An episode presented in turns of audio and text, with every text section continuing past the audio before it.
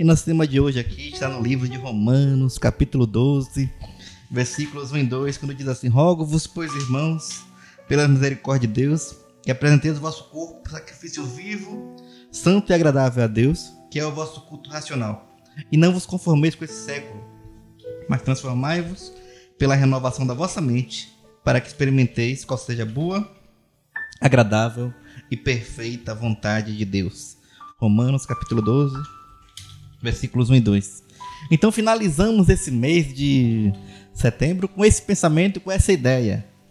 Uma vida cristã com a mente transformada. É o tema para a gente poder pensar.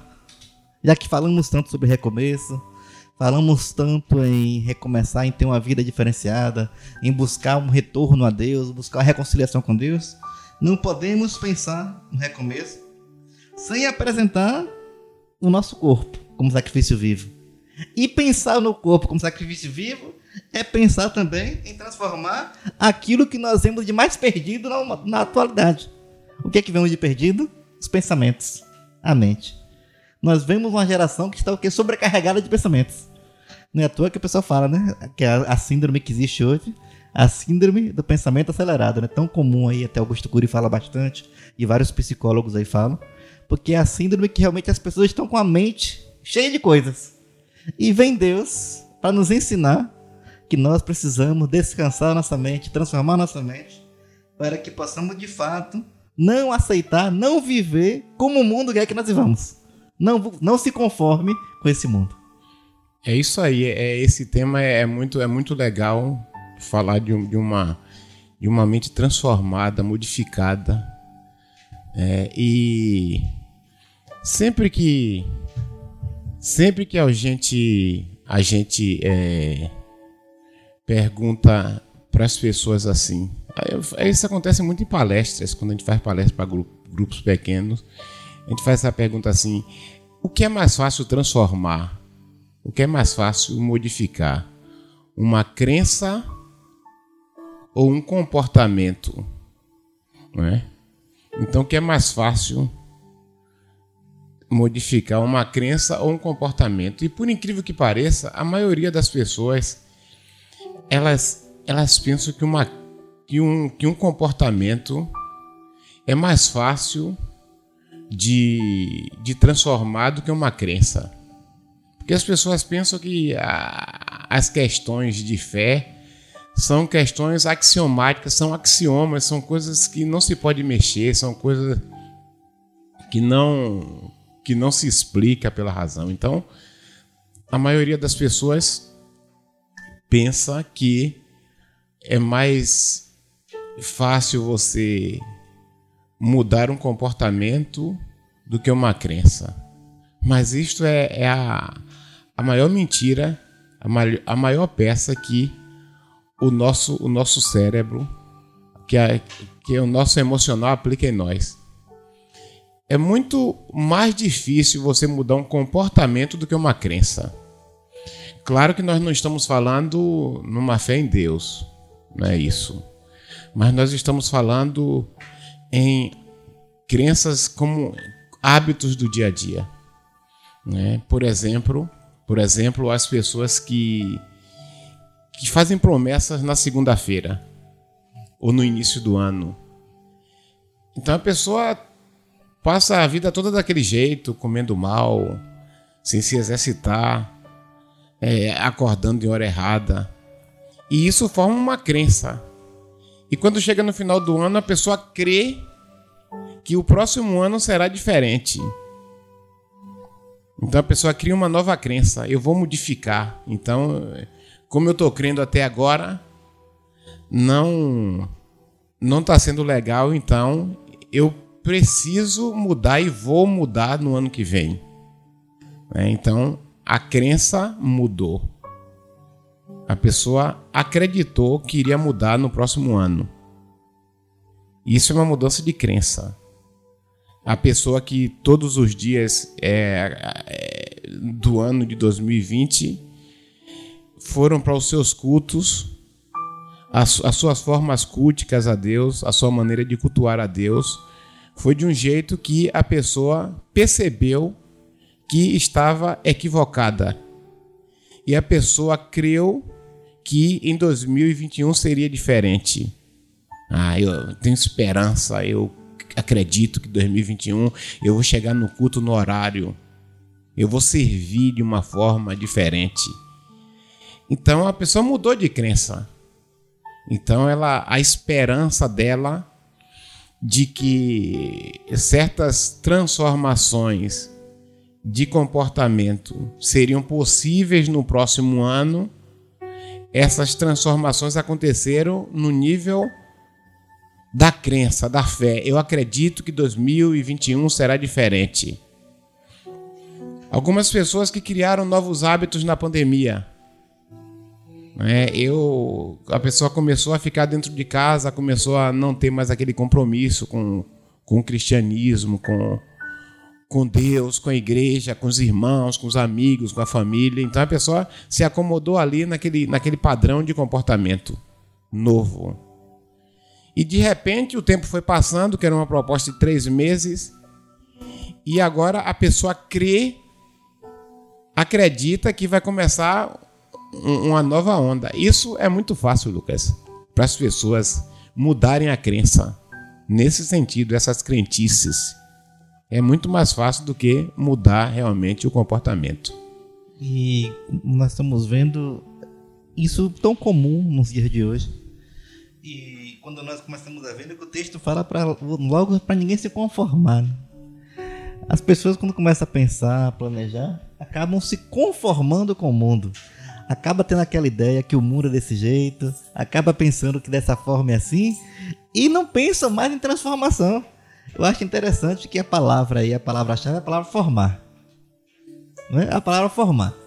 Então temos aí a formação. E, nessa, e existe duas opções para cada ser humano nessa formação. Porque a formação tá lá, tá feita. Deus fez, Deus formou. Agora nós estamos agora para nós seguirmos nesse mundo. O que é que nós estamos fazendo? Nós estamos conformando, ou seja, vivendo igual a maioria está vivendo, ou estamos transformando, mostrando que nós somos luz do mundo e podemos fazer diferença. Essa é a diferença chave para que nós possamos ter nossa mente renovada. Por quê? Porque o mundo está aí. O mundo está aí feito com suas ideias, com seus ideais. E agora temos que olhar para cada um de nós e saber em que parte desse mundo eu estou. Eu sou daquele que sigo como todo mundo, ou sou aquele que sou guiado por Deus para ser luz do mundo? Foi algo interessante que o pastor falou é, esses dias na igreja, que relembrando até uma fala que nós falamos sobre que é muito cômodo para nós hoje falar assim: ah, não, não olhe para minha vida, não. É muito cômodo pra gente, ah, não, ah, não olhe para minha vida, não, mas olhe para Jesus, pois Jesus é perfeito. É muito cômodo pra gente falar assim, não, mas, ah, porque ele tá errado mesmo. Não, não olhe para mim, não, porque eu erro mesmo, mas Jesus é perfeito. Então é muito simples a gente aceitar o mundo conformado dentro que está. Em vez da gente pensar, não, nós erramos, mas eu quero fazer diferença, vou me transformar, eu quero, ó, olhe para mim, porque assim eu, eu sou luz do mundo como Jesus foi. Olhe para mim, pois eu quero ser imitador de Cristo. Olhe para mim, olhe para como estou imitando Cristo. Esse é um padrão que nós temos que fazer. Se eu quero realmente ter minha mente transformada. O problema maior é que nós já começamos a nos conformar. Ah, mas todo mundo pensa assim. Ah, mas todas as igrejas pensam assim. Aí se o pastor fosse pensar assim, ah, não vou fazer mais nada não, porque o mundo pensa assim, não vou nem pregar mais. Imagine como seria. É isso. É... E muitas vezes quando, quando a gente vê a, a pregação da palavra, que nós começamos a falar da mesma coisa de mudança, de transformação, é possível que a religião ela, ela permita, ela faça, ela tem poder até para fazer a mudança de crença. De pensamento, né? Você pode até pensar diferente. Pensar né? diferente. Agora, quando você começou falando assim, de apresentar, aí tá falando de comportamento. Então, chega um momento que a gente entende que a crença, a fé em foco, ela, ela é, só tem validade quando esta fé é capaz de mudar o comportamento hum, o pensamento, a fé por si só é interessante, faz, mas não faz nada. Não faz nada. Então, o, o, é porque. E por que, que tem. E por que, que as pessoas. Todos nós, e quando eu falo pessoas, eu estou incluso também. Por que, que é, tão, é tão difícil para a gente transformar, para a gente modificar, para a gente apresentar o corpo numa nova atitude de fé, não uma falácia de fé? Porque o, o nosso cérebro, o nosso cérebro, ele, é, ele é, ele é muito, muito organizado, né? As possibilidades que os nossos 10 bilhões de neurônios que ele, que ele, que ele permite são muitas. Mas vamos imaginar assim que dentro da nossa cabeça, dentro do nosso cérebro, nós já temos algumas gavetinhas, algumas gavetas para cada área da vida. Né? Então, vamos imaginar que. Vamos pensar assim: no nosso cérebro tem uma gaveta que é a gaveta de namoro. Então, todas as vezes que, que a pessoa entra numa relação de namoro, a pessoa abre aquela gaveta. Só que naquela gaveta de namoro só tem algumas coisas positivas. Não tem nada positiva segundo o padrão humano. Né? Por exemplo, querer agradar. Né? Querer agradar todo mundo. É, é, tipo assim, ah, o primeiro dia de namoro, você me ama? Eu te amo. Vai me amar para sempre? Vou te amar para sempre. Abre-se abre a gaveta do, do cérebro e depois fecha. Aí abre outra, do trabalho. Tá tudo arrumadinho lá nessas gavetas, cada coisa lá na gaveta do nosso cérebro. A gente vai abrindo uma, fechando outra, abrindo uma, fechando outra. E essas gavetas estão tão organizadas segundo os padrões do mundo que o nosso cérebro ele insiste em não mexer com esta organização. Então, o nosso cérebro ele cria uma resistência muito grande a tudo que vai tocar rebu, que vai bagunçar essas gavetas. Então, quando o padrão de Deus, o padrão de Deus, ele vem, ele vem para começa a bagunçar essas gavetinhas já que já estão programadas ali segundo o padrão antigo, o padrão do mundo. Então o cérebro tem sérias resistências a essa mudança. E o que é que acontece? Aí entra em cena uma coisa que nós chamamos de autoengano. O autoengano é, é um mecanismo de defesa que nós usamos para não bagunçar a gavetinha. Então é assim: aí a pessoa já tem um jeito de lidar com certas situações da vida. É o padrão do mundo, é o antigo. Esse padrão que nós não devemos nos conformar. Aí vem Deus coloca o padrão de Deus. Cria um rebuliço tão grande nessa gavetinha existencial de cada um de nós que o cérebro cria logo resistência. Então o que é que o cérebro fala, faz? Entra no chamado auto-engano. E o que é que ele diz assim? Ele começa então a mandar mensagem: não. Não tem problema, não. Você vai mudar. Não é bem assim. É. Porque ele, ele se auto-engana como uma maneira de acomodar tudo sem tocar muito rebu naquela caixinha. Certo? Só que ele não tem intenção nenhuma de mudar. De mudar. Então, a pessoa, a digamos assim, a pessoa que acha que precisa de, de começar um regime segunda-feira, a pessoa está ali comendo daquele jeito, já tem aquela forma de se alimentar, tudo arrumadinho no, na gaveta da alimentação. Aí a pessoa começa a entender que precisa passar por um regime. Só que quando manda essa informação para aquela gavetinha, o cérebro diz assim: vai bagunçar tudo. E ele, ele diz assim: eu não quero bagunça aqui, os neurônios. Eu não quero bagunça aqui. Não vem bagunçar meu coreto, não. Então, para não bagunçar, o que é que o cérebro diz assim? Não, não tem problema, isso é fácil. Amanhã você vai Começa. começar um regime. A pessoa, então, no alto engano. Se acomoda. Se acomoda. Na, a gavetinha não é bagunçada. E a pessoa continua dizendo que vai mudar, mas realmente nunca muda. E o cérebro continua comandando no inconsciente a pessoa, fazendo com que esta pessoa não mude de comportamento, mas a pessoa acha que está mudando. E a religião, ela faz exatamente isso. A religião é um desses é, acomodadores de situações. Porque o cérebro do cristão, ele continua do mesmo jeito. Ele continua do mesmo jeito. Então, ele é resistente a, resistente à mudança. Ou seja, todo mundo passa por isso. Né? Todo mundo passa por isso. Então, na faculdade, encontra lá, encontra os padrões, abre a gavetinha da faculdade, da educação, e o cérebro diz assim: ah, não vai entrar em confronto com todo mundo, não. Mas só que isso vai mexer muito com a pessoa. A pessoa tem um problema de culpa, tem um problema de, de dores emocionais, porque tem, se ele realmente encarar assim, ah, eu sou um péssimo cristão. Então o que é que entra? Entra a religião, apazigua isso. A pessoa está com, com uma forma eh, simplesmente horrível de viver, mas a religião diz: não, você está bem, você está tranquilo. E a pessoa fica em aquilo que eu falei na quinta-feira, em paz. A falsa paz, que é provocada por um alto engano. Então, quando nós falamos do mundo das, das crenças, das crentices, né, já que o nosso programa é Fé em Foco, quando nós falamos do nosso relacionamento com Deus, muitas dessas nossa, dessa nossa fé não passa de crentice.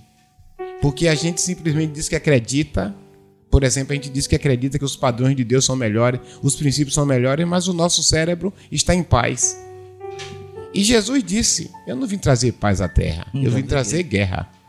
É, pastor falando sobre isso aí, eu tô tentando, lembrando aqui do episódio de que tá falando da EBD dessas duas últimas semanas de questão de Samuel, né? Samuel lá com seus lá fazendo suas profecias e o rei Saul, né? O rei Saul acaba desobedecendo uma ordem do Senhor.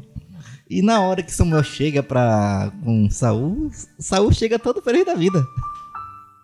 Saul nem pensa em nada, só tá feliz da vida. Como é que Saul chega? Oh, grande homem de Deus. Acabei de cumprir tudo que Deus falou. Oh, a mente dele. Se justificando, já né? Chega assim, eu acabei de cumprir, chega chamando Samuel de grande homem, não sei o que, tá aquela coisa toda. É que nem bem. É, parece que é como Deus sabe todas as coisas. Na hora que ele termina de falar, os animais fazem barulho. E Samuel fala assim: peraí. Se você cumpriu, que barulho é esse que eu estou ouvindo agora aí? O que é que eu estou ouvindo aí, esse barulho todo? E aí Samuel vai dizer: não, é assim. O povo. o povo escolheu alguns animais.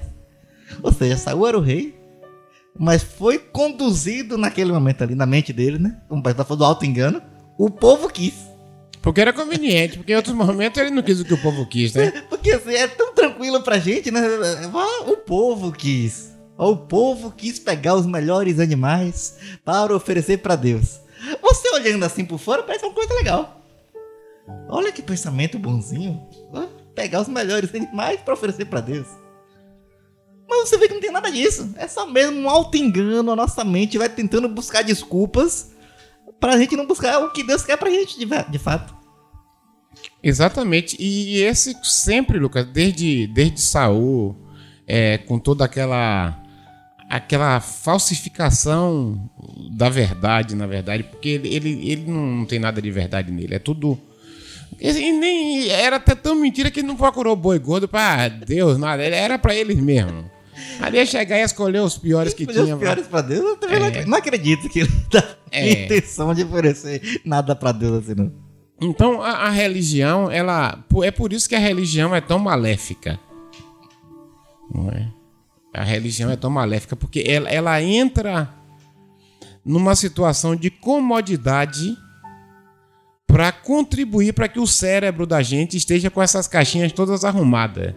Quando na verdade o Espírito de Deus, quando realmente transforma a mente da gente, uma coisa que a gente dificilmente vai ter em relação a comportamento é paz. A gente vai ter conflitos o tempo todo.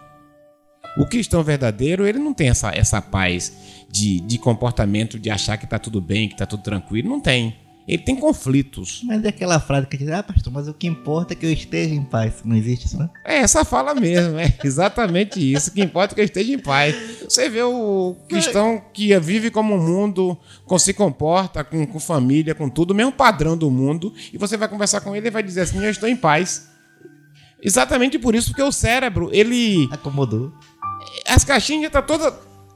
Estão todas prontas, né? É assim. Ele não quer movimento. Então a pessoa pergunta assim: Ah, o que é que você acha é, de, de, certas pautas, é, de certas ideologias? Quem é que vai querer dizer a verdade? Então o comportamento, não, seja, faça a política da boa vizinhança, não, não defenda aquilo que a Bíblia defende, não.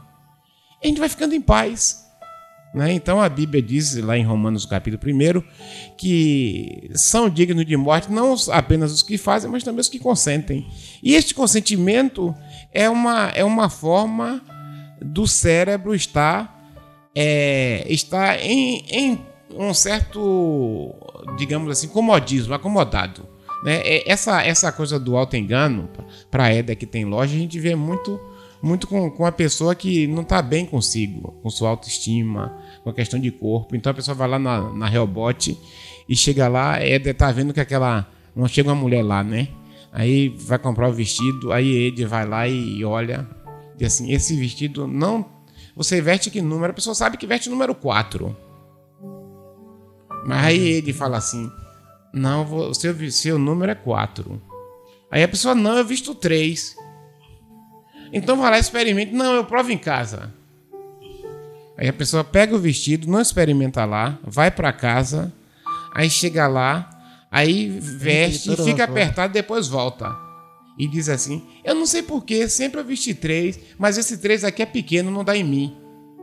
Alto engano.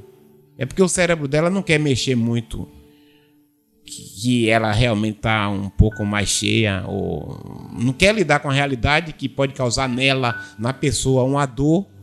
Então o cérebro entra em ação com esse auto-engano para acomodar, para tranquilizar.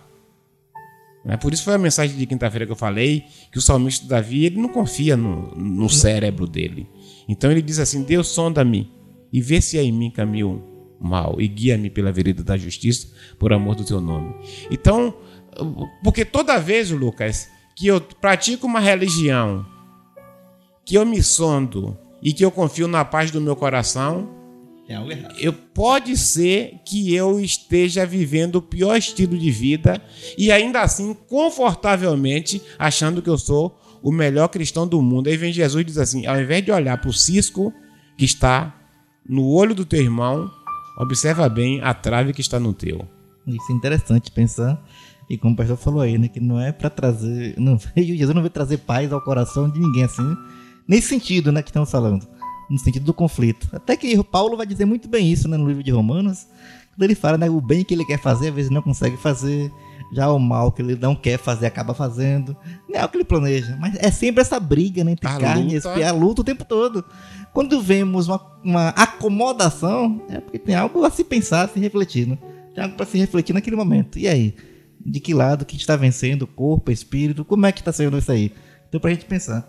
E já vou deixar aqui, né, pergunta para tu pensar aqui para daqui a pouco, para a gente refletir nessa questão. Já fiquem ligados no próximo bloco aí. É, o pastor falando sobre essa questão do sacrifício, né, que temos que apresentar nosso corpo sacrifício. Aí só aproveitar um pouquinho, só para entender. Mas é, Deus não falou com Saul que ele não quer sacrifício? Que ele fala assim, obedecer é melhor do que sacrificar? Mas será que é contradição? Vamos entender um pouquinho isso aí. Daqui a pouco, pastor, depois do intervalo, fique ligado aí para entender. Será que tem contradição nessa questão do sacrifício? É melhor oferecer sacrifício ou apresentar o corpo sacrifício? Como é isso? Vamos entender esse versículo já já. Depois da música que nossa moeda separou aqui pra gente, a gente continua. Não saia daí não e continue com a gente pra gente entender mais sobre esse assunto interessante. É isso aí. Voltamos aqui do nosso intervalo. Filha, esse aqui. Com esse pensamento aí. E aí o pastor tá com essa pendência a ser analisada. E pastor, será que tem contradição, alguma coisa aí? A palavra será que sacrifício aí, como é que a gente pode entender? Será que há alguma dúvida do pessoal que pode usar esse versículo até dizer, ah, mas Deus não quer sacrifício de ninguém, Deus quer que só que obedeça. Primeiro, a, a situação de, de Saul, né? um contexto totalmente diferente lá no Antigo Testamento. É quando Deus ele Deus manda exterminar um povo né, por completo. E na, naquele momento, Saul é, pensa num sacrifício fora do corpo. É, é, um sacrifício de, de animais, é algo que não está nele. Então, porque o, o sacrifício do Antigo Testamento é caracterizado por isso: é sacrifício morto e sacrifício fora do corpo. Então, é, é o que tem muitos cristãos hoje ainda achando, Lucas, que pode viver a vida de qualquer jeito, relaxadamente, depois vai dar o dízimo e vai e vai dar, fazer o sacrifício de dar o dízimo e dar dinheiro e tá tudo resolvido. Quer comprar. Então a questão de Saul é essa, não tem problema não, eu faço aqui, desobedeço e depois eu chego lá e, e compro Deus com gado, com sacrifício, com então Deus preferia que Saul obedecesse a ordem e executasse a ordem que foi dada para ele ao invés de dar sacrifício que era fruto da desobediência. Então é a situação do Antigo Testamento. Nesse caso, esse tipo de sacrifício Deus não quer. O famoso sacrifício morto mesmo. Sacrifício morto, porque era algo que não estava nele. A graça, a, a, a graça ela muda. Né? O, o sacrifício da graça é o sacrifício vivo. É a diferença do sacrifício do Antigo Testamento para o sacrifício do Novo Testamento. O sacrifício do Antigo Testamento é sacrifício morto. O sacerdote tinha um ritual, colocava a mão na cabeça do novilho, do cabrito, e com a mão na cabeça ele derramava o sangue, ele sacrificava e molava o animal. Então, depois que o animal estava morto, acendia o altar e lá no altar colocava o animal. O sacrifício que Deus quer é um sacrifício vivo. Não é um sacrifício fora de nós, é um sacrifício em nós. É o sacrifício da nossa própria vida. Então, o sacrifício de hoje é o culto. Então, ai de mim de oferecer para Deus um sacrifício que não me custe nada, né? De dar para Deus algo que não custe nada, que não, não tenha sacrifício. Palavra de Davi. Quando Araruna quis lá Dá tudo, né? dar o campo, dar, dar o gado, Davi que ah, ai de mim de oferecer para o Senhor algo que não me custa nada. Então, o sacrifício. E nesse texto é bem claro e bem, bem legível. Né? Apresenteis os vossos corpos como sacrifício vivo, santo e agradável, que é o vosso culto racional o culto racional. Só que essa racionalidade é uma racionalidade espiritual. É uma e é, né? É uma inteligência espiritual. Não é uma inteligência emocional, nem uma inteligência é, intelectual. É uma inteligência espiritual. Que isso que realmente passa por um processo de metanoia. Metanoia é um processo de mudança de mente. Acontece primeiro no espírito. Quando o Espírito encontra lugar na vida de um discípulo e que o Espírito convence esse discípulo do que é errado. Convence esse discípulo de que se deve dar a Deus o melhor. Convence esse discípulo que as primícias elas são de Deus. E este discípulo se dispõe a viver para Deus, ele coloca a sua vida no altar e durante todo o culto, que a graça é um culto. O culto nunca acaba. A graça é um culto só. Então, durante todo o culto da graça, o cristão, ele oferece, ele se oferece a Deus em sacrifício. E, e esse sacrifício é um sacrifício de comportamento. Hum, é um sacrifício de comportamento. Não é um sacrifício de crentice. Né? Porque o que tem de cristão enganado achando que é um excelente cristão, mas que está vivo aí para si, para sua vontade. Né? O número de cristão que, que quer gozar das delícias do mundo. Né? E Jesus ele diz assim: se o grão de trigo cair na terra e não morrer, fica ele só. Mas se ele morrer, ele dá muitos frutos. Então, a diferença do cristão ou do crente, nem vou botar cristão, do crente que passou por uma, trans, uma transformação apenas nas suas crenças, nas suas crentices, mas que esta, esta transformação na crentice é simplesmente uma acomodação que não gerou comportamento diferente, ele não impacta a vida de ninguém. Essa reflexão que precisa ser feita, né? Para poder não estar tá enganado. Não é à toa que nós vemos né, a grande quantidade de pessoas intituladas como cristãs, né, o número de evangélicos, de gospel, de religiosos, aumentando em todo o país, mas que de fato a gente não vê essa mudança de transformação, essa mudança de mente, essa mudança de comportamento. Porque você começa a olhar para todos os lados. É jogadores de futebol, é juízes, é políticos, é tudo que é lugar, tá lá os evangélicos envolvidos. Estão lá. Só muda de crença. Só muda de crença, tá lá, tudo, é tudo que é lugar. Mas o que, é que você tem visto de fato? Não tem visto um comportamento diferenciado. Né? Essa transformação da mente não tem sido vista. Por quê? Porque quando fala, quando fala transformar, transformar o mundo. Que não vos conformeis. Ou que seja, não seja igual. Não seja parecido. Transforme. Mas como é que. Aí o pastor foi falando que transformar já é participação. Não bate só o pensamento. E foi o caso de Saul, né? Ele saiu, sabia qual era a missão. E ele creu. Sabia, Mas o comportamento. E o comportamento, como é que foi? Ele sabia toda a missão, sabia como era e foi lá. Mas na hora de agir. De executar como Deus havia dito. Ele não fez. Então Deus disse assim: é, Eu não quero sacrifício, eu quero obediência. Ou seja, nós poderíamos dizer assim, Deus também poderia dizer assim: eu quero sacrifício, mas um sacrifício que é resultado da obediência. Não é? Um sacrifício é resultado da obediência. Mas não é você me desobedecer e depois achar que o sacrifício vai compensar, vai pagar. Né? E isso é bom que se diga porque tem muitas pessoas que, que eu, eu, penso assim, essas maldições do, do século do século 21 que a gente fala tanto, a maldição do domingo, sabe? A maldição do domingo. É crente que passa a, a semana toda do jeito que quer, vivendo do jeito que quer. E quando chega domingo à noite, bota a Bíblia debaixo do, do braço e vai para os templos brasileiros. E aí acha, não, tá tudo bem, porque domingo à noite eu estava na igreja. E muitos, ah, a minha crença é: se eu não passar o domingo à noite na igreja, parece que minha semana não vai ser legal. Isso está errado. Essa crentice não muda nada. As pessoas que vivem próximas dessas pessoas não são impactadas porque a semana toda elas vivem como uma pessoa normal. Chegou domingo. Chegou, chegou domingo, pega a Bíblia, coloca debaixo do braço. A Bíblia é desodorante, né? É o perfume. É o perfume. Coloca debaixo do braço. Partiu o culto. Partiu o culto, né? Eu vou para a igreja para receber a bênção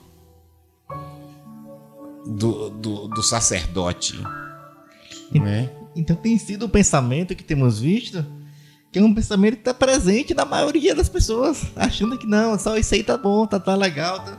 Mas, e de fato, o que é que tem visto? Essas pessoas não estão experimentando o melhor. Qual é o melhor? Aquilo que o versículo termina. Para que experimenteis, qual seja a boa, perfeita e agradável vontade de Deus. Então seria assim, Lucas, mude de comportamento, ah, assim, mude de mente. Essa mudança de mente provoca uma mudança de comportamento que te leva a se sacrificar como um sacrifício vivo. Só assim você poderá experimentar a boa, agradável e perfeita vontade de Deus. Só assim. Não dá para dividir, não dá para equilibrar, não dá para ter meio termo. O que muitas vezes nós estamos vendo uma geração que só quer, quer só a parte boa. Ah, eu quero estar tá aí na vontade de Deus, certo? Mas que parte? A minha renúncia, o desejo de mudança, o conserto. Jesus, Jesus é bem claro ao dizer: se alguém quer vir após mim, negue-se a si mesmo. Só que não, como o pastor falou até agora, mas não, ninguém quer negar a si mesmo, negar a própria vontade negar meus desejos, negar aquilo que eu penso. Mexer na caixinha. Mexer nessa caixinha que já foi, que já tá lá há 10, 20, 30 anos. Então funciona mais ou menos assim. É, a pessoa tá lá com a caixinha arrumada no cérebro, né? Tá tudo arrumadinho lá daquele jeito. Aí a pessoa é, começa a ter uma experiência de fé, de fé. O Espírito Santo ele ele começa a ele faz, ele regenera a pessoa. Ele gera um novo ser com a mente transformada.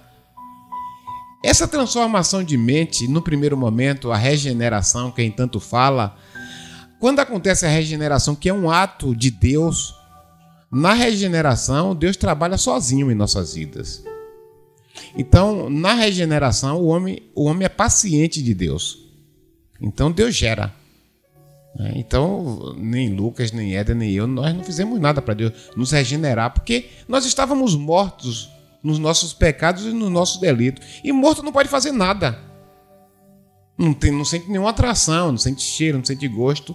Então Deus trabalha só para vivificar a nossa vida. Então Deus é, é, regenera, torna a gerar, né? Como Jesus disse a Nicodemo, tem que nascer de novo. Nasce da água e do Espírito. Então nós somos pacientes de Deus. Só que depois que Deus gera em nós esse novo ser, então nós começamos a, sair para a vida. E nós entramos não em um ato, mas num processo. É um processo de santificação. A santificação não é um ato, é um processo. E esta santificação ela vai durar todo o culto. Então, a caixinha da gente vai continuar lá arrumadinha do mesmo jeito, mas, como diz a palavra de Deus, agora vou usar a palavra de Deus: quem adulterava, não adultere mais. Ah, mudei minha crença de que não, de que não devo ter outra mulher, mas continuo tendo. Mas não faz diferença. Não mudou nada. Não mudou o comportamento. Então a regeneração que foi feita lá, o novo ser que foi gerado, ele precisa agora atentar para o seu comportamento no processo de santificação. A roubava. O cara era ladrão. Não roube mais. O cara era veaco. Chegava, comprava no comércio o nome todo atrapalhado, todo embotecado. Não faça mais isso. A pessoa era um mentiroso de carteirinha. No dia contava mais mentiras do que qualquer coisa. Não conte mais mentira, porque você é da verdade. Então, essa mudança de que esses padrões de comportamento mundanos e que estão nas nossas caixinhas, porque quando a gente fala de comportamento mundano, o mundo está em nós, na carne, é o que o apóstolo Paulo fala, né? Por isso tem que ser queimado no altar. Por isso tem que, tem que ser sacrificado. Porque essa carne, o que é a carne? A carne é carne, não a carne, que é a palavra sarkis no grego, significa a grande porção do homem dominada pelo pecado. Então é a nossa área de concupiscência, de exageros, desequilíbrios. Então carne é isso. Então isso, esse mundo Está todo dentro de mim, dentro de você. É esse conflito que Lucas falou, que o apóstolo falou de miserável homem que sou, quem me livrará do corpo desta morte? O bem que eu quero fazer eu não faço, mas o mal que eu não quero fazer eu faço. Bem, se eu faço o mal que eu não quero fazer, logo não sou eu que faço, mas o pecado que habita no meu corpo mortal. Né? Então, é, para que a igreja do Senhor, para que o cristão ele possa é, ele possa causar um impacto no mundo, Lucas, ele precisa de ter uma mudança de mente, passar por uma metanoia, e esta mudança de mente tem que fazer com que ele mude de comportamento. Aí sim, aí a fé em foco, ela fez funciona. Efeito, fez efeito. Fez efeito. Porque ela mudou a mente, transformou, não. Adulterar era normal, agora não, agora é pecado. Roubar era normal, agora não, agora é pecado. Mentir é, é, era normal, agora não, agora é pecado. Então mudou esse sistema de fé da mente da pessoa e agora a pessoa passa a praticar esse novo, esse novo padrão do Espírito que foi implantado em nós através do novo nascimento. Aí sim, aí a igreja consegue transformar o mundo. Mas se a gente ficar somente em crença, eu sou diferente. Eu sou agora religioso, sou da primeira igreja batista. Eu sou católico, eu sou da igreja tal. Não muda nada, não quer dizer nada. Não fez diferença nenhuma. Nenhuma. Então é isso que esse texto vem falar pra gente, nessa reflexão, pra gente pensar. Porque muitas vezes estamos achando que somente há esse pensamento. Não! O pensamento pode ser interessante, pode ser legal, mas se ele não vier acompanhado de uma ação, de uma transformação, não mudou nada. E é isso que o texto, quando começa a dizer, olha só, eu estou rogando a vocês pela compaixão. Tem de compaixão, pelas misericórdias, pela compaixão, para que vocês apresentem o seu corpo. E essa apresentação é comportamento. É comportamento. Não é crentice. Não é só crer, não é só acreditar. Ah, porque, mas eu acredito em Deus. Sim, beleza que você acredita em Deus. Mas isso não faz diferença. Não tem transformado vidas. Então, ó, apresente seu corpo como sacrifício vivo, como o pastor falou. Não é sacrifício morto, não. Nem aquele que a gente já faz aquele pecado premeditado, não. Não é pecado premeditado. Qual é o pecado premeditado? Aquele que você faz assim, ah, vou fazer isso aqui, pastor vai me afastar por uns dois, três meses, depois eu volto pra comunhão. Pecado premeditado. É, e uma coisa, Lucas, eu lidei com, eu lidei com um camarada que a, justifica de, a, justi, a justificativa dele era a predestinação. Era uma mente acomodada, literalmente falando. Assim, ah, pai, muda de vida. Ah, pastor, isso aqui não tem problema não, que eu sou predestinado para salvação. Uma vez salvo, salvo para sempre. O crente que passou por uma metanoia, por uma transformação, o crente que oferece o seu corpo no altar da providência de Deus. Não aceita o pecado como norma. Não aceita. Ele foi predestinado para ser santo. Aí é um, um sacrifício santo. Ele foi predestinado. Eu creio na, na predestinação? Creio. Agora, só que eu creio que o predestinado é aquele que é, ele foi predestinado para ser santo. Esse aí eu creio. Então, a pessoa que usa disso como uma justificativa para errar, isso daí nunca foi predestinado. Um pretexto para continuar. Aliás, já está predestinado para o inferno já.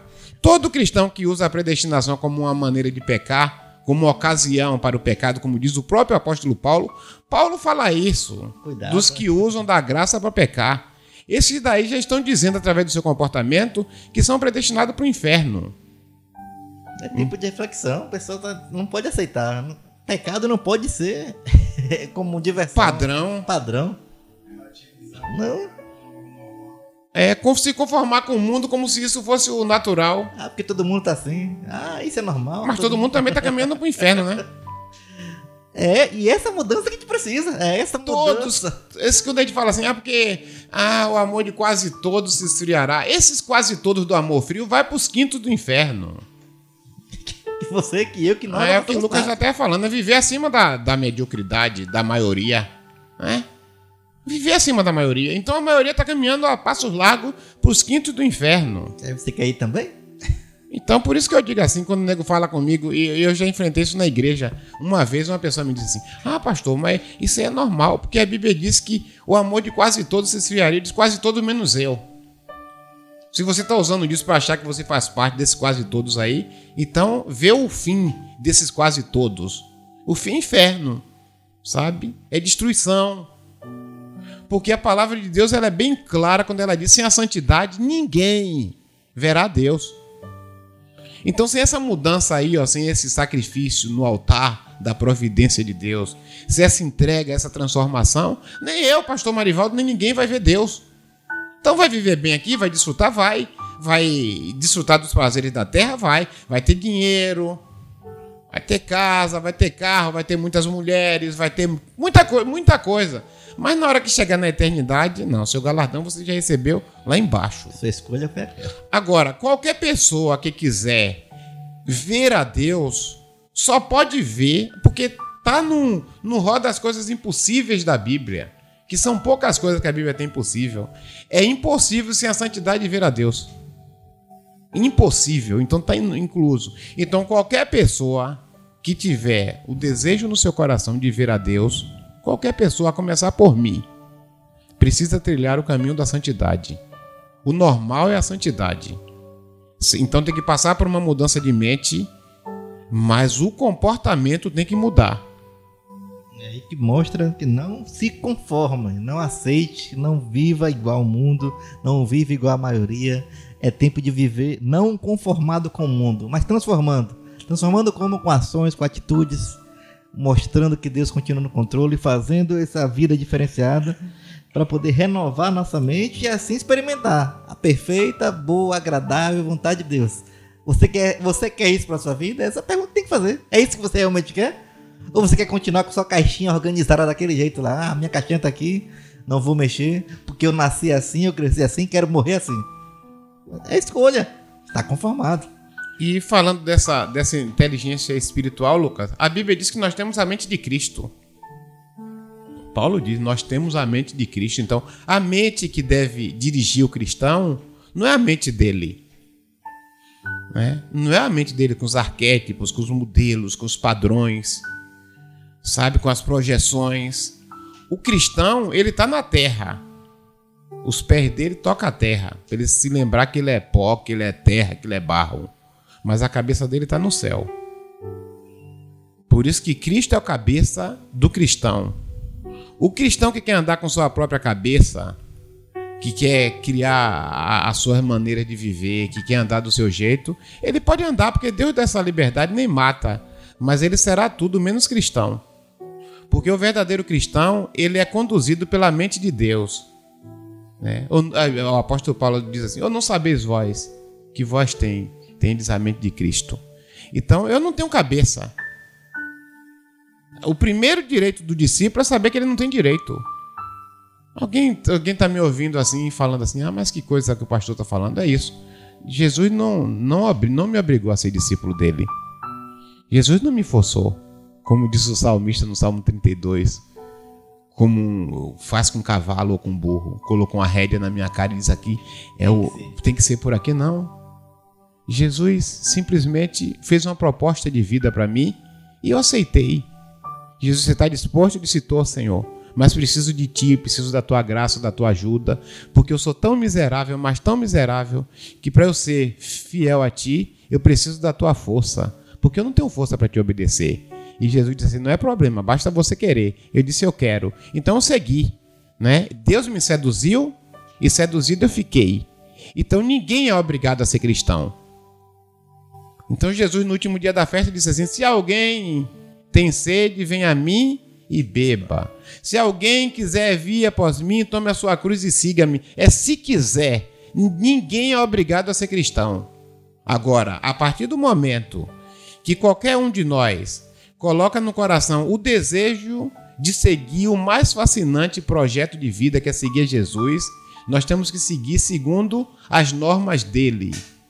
É ele que é o nosso cabeça. A gente não tem mais direito de andar segundo os padrões da nossa própria mente, os padrões do mundo. É ele que determina a forma como nós vamos segui-lo. E qual é o problema todo de hoje? É que tem muita gente que está pensando que está seguindo, mas Jesus já está distante há muito tempo. E no, eu me lembro do, do filme O Peregrino, que é um clássico de Buia, e no filme, no filme mesmo, que foi feito em cima do livro, O Peregrino. Tem um momento que o, o, o cara já está lá distante, aí o Espírito Santo, o personagem vem sentar com ele e diz assim: O que é que tu está fazendo aqui? Ah, eu encontrei com alguém lá no caminho, disse que eu deveria seguir aqui porque era o atalho. Não, não, volta para o caminho. Tem muita gente que está muito distante de Deus, mas ainda está achando que está com Deus. A crença mudou, mas Deus já está distante há muito tempo. E o conselho é: volte Volte para o caminho. E qual é o caminho? A Bíblia. É Bíblia. Não é a mente do cristão que diz como ele deve andar, não. Ah, porque eu estou muito bem, porque eu estou em paz com o meu coração. Crente não é seguido por coração, porque é o que há de mais corrupto no ser humano, no seu coração. É enganoso, né? Enganoso. enganoso. Então, crente anda segundo a Bíblia, coloca a tua maneira de servir, sabe a sua forma como você cultua a Deus. Onde é que Deus está? Onde é que a igreja está na tua vida? Onde é que a espiritualidade está?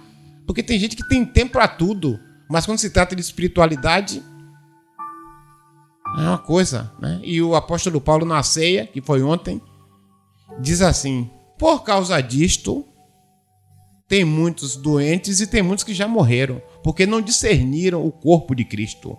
Então, tem pessoas que querem quer seguir de qualquer maneira, de qualquer jeito, e não dá certo, não funciona. É porque as normas do reino é segundo a cabeça, a mente de Cristo. Então o apóstolo Paulo diz: Não sabeis vós que vocês têm a mente de Cristo? Esqueçam a mente de vocês. Essas organizações, essas gavetinhas do cérebro. Bagunça isso aí com os princípios bíblicos.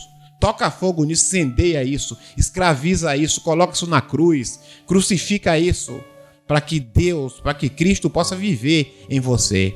Por isso o apóstolo Paulo disse: Não mais vivo eu, mas Cristo vive, mas Cristo vive em mim. É essa a mensagem que deixamos para todos os nossos ouvintes nessa noite, nossos irmãos, para que cheguem nessa conclusão, nesse pensamento, que é tempo de transformação. É tempo de viver com Deus esse conserto, é tempo de viver em comunhão com o Senhor, para que nossa mente seja transformada gerando ações, gerando comportamento, gerando uma vida diferenciada que mostre que verdadeiramente estamos seguindo no caminho certo. Você quer experimentar o bom, o agradável, perfeito? a boa vontade do Senhor? Então é esse caminho. Não há outro caminho, não há outra possibilidade. Não dá para viver do nosso jeito de qualquer forma, conformado, para aceitar a vontade. Não, não dá.